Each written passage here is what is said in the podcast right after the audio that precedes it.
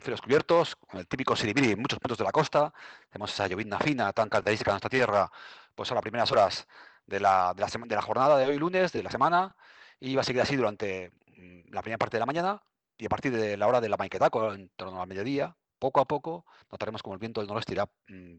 irá cesando, eh, entraremos en una situación de viento variable, llegaremos a unas temperaturas máximas alrededor de los 15 grados en la mayor parte del territorio,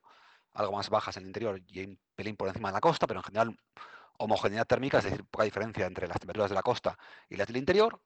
un ambiente pues, habitual en esta época del año,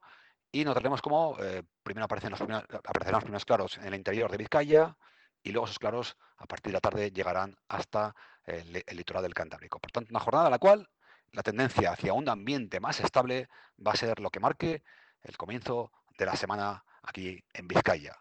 Como decíamos, esas máximas alrededor de los 15 grados. En cuanto a la evolución de los próximos días, va a haber que contar algunas cosas respecto a la parte central de la semana y respecto también, sobre todo, a la parte final de la semana. Eh, mañana martes va a ser una jornada en la cual regresa el ambiente estable,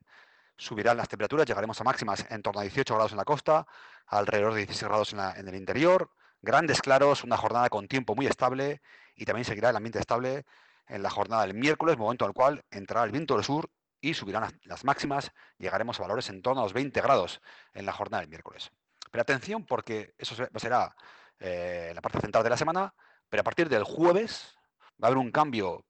eh, importante y notable en cuanto al patrón atmosférico. El jueves es una jornada en la cual aparece en escena un frente, un potente frente atlántico, que va a dejar eh,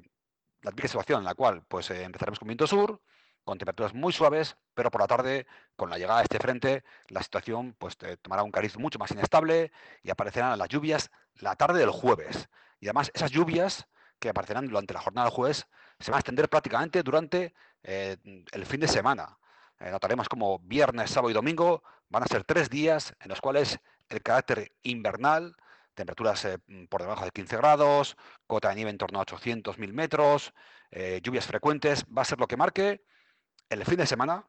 y no solo el fin de semana, también la parte final del mes de febrero. Por tanto, pues cambio significativo el que se producirá a partir del jueves, pero sobre todo viernes, sábado y domingo, en el cual tendremos que sacar los paraguas, tendremos que sacar también los abrigos, habrá que abrigarse porque las máximas pues estarán en torno a 12, 14 grados viernes, sábado, domingo, lunes y martes de la semana que viene. Por tanto, eh, el invierno, entendiendo como invierno, pues el ambiente más frío, las lluvias más frecuentes y la cota de nieve pues por debajo de mil metros, va a ser lo que marque